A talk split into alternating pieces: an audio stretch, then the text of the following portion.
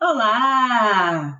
Bem-vindos a mais um episódio do Drops de Ciência do Cientista do Mar Podcast.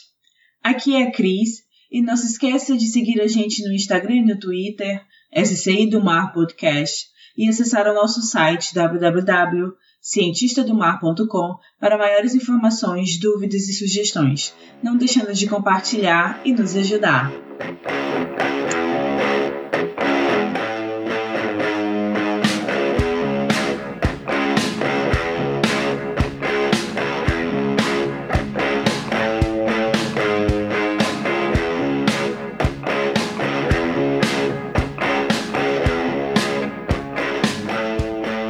Esse mês é biotecnologia. Portanto, vou falar sobre um trabalho que foi uma revisão feita pela Helena Vieira e colaboradores e publicado em 2020 e intitulada 50 tons de azul.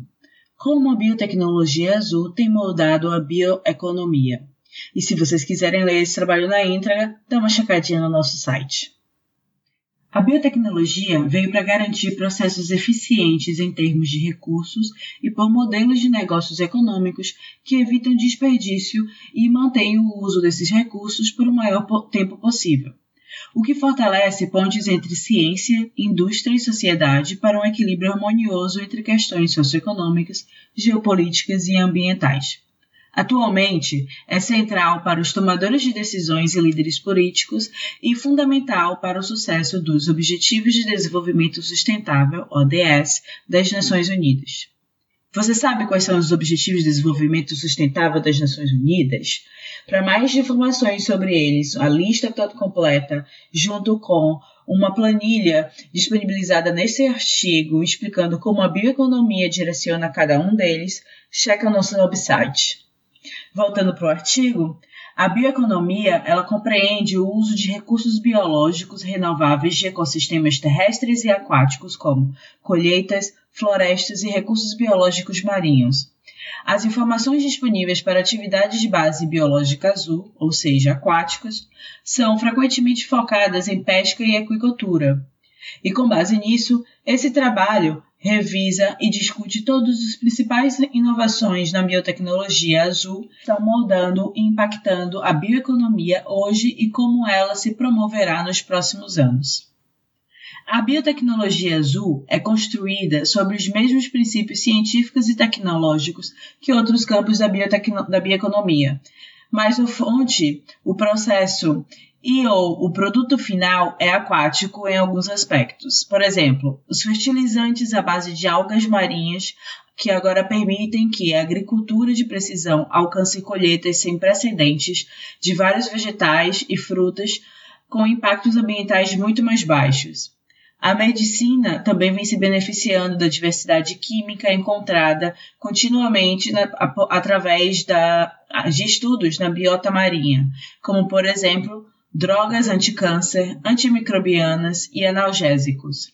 Vários outros setores industriais também foram movidos pela biotecnologia azul, como a indústria, que se beneficia de biomateriais com inspiração marinha, como adesivos resistentes à água e agentes anti-incrustantes ecológicos que prolongam a vida útil das infraestruturas marítimas e protegem o desempenho hidrodinâmico dos navios de transporte. Embora muitas vezes passe de forma despercebida ao cidadão comum, a biotecnologia azul afetou a bioeconomia usando uma abordagem de mercado para a ciência, onde identifica e responde aos desafios atuais enfrentados pelas partes interessadas da cadeia de valor e fornece soluções integradas que são adequadas para resolver esses desafios de forma sustentável. Pelo menos 50 nações em todo o mundo escreveram estratégias nacionais de bioeconomia. No entanto, a maioria desses países não pode alegar ter uma bioeconomia verdadeira, principalmente devido à defasagem entre o planejamento dessas estratégias e sua implementação. A biotecnologia azul está se desenvolvendo rapidamente e pode se tornar o epicentro da bioeconomia, atuando como uma poderosa caixa de ferramentas para fornecer soluções inovadoras que podem superar muitos dos desafios e gargalos enfrentados hoje em dia.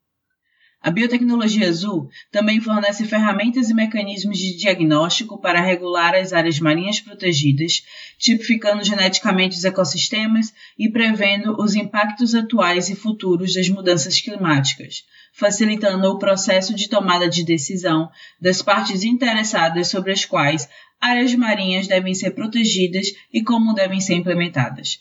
Neste contexto, a biotecnologia azul fornece não apenas fortes evidências do valor dos serviços ecossistêmicos, mas também as ferramentas e mecanismos para usá-los de forma sustentável para alimentar a bioeconomia. Ao construir pontes entre a tecnologia, as partes interessadas e a economia, a biotecnologia azul está entre os ecossistemas de inovação mais inovadores, embora negligenciados, que podem contribuir para um futuro bioeconômico mais azul. Agora deixo a pergunta para vocês: como vocês têm contribuído para um mundo um pouco mais sustentável?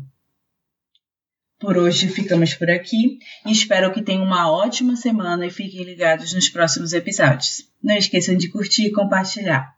Beijo!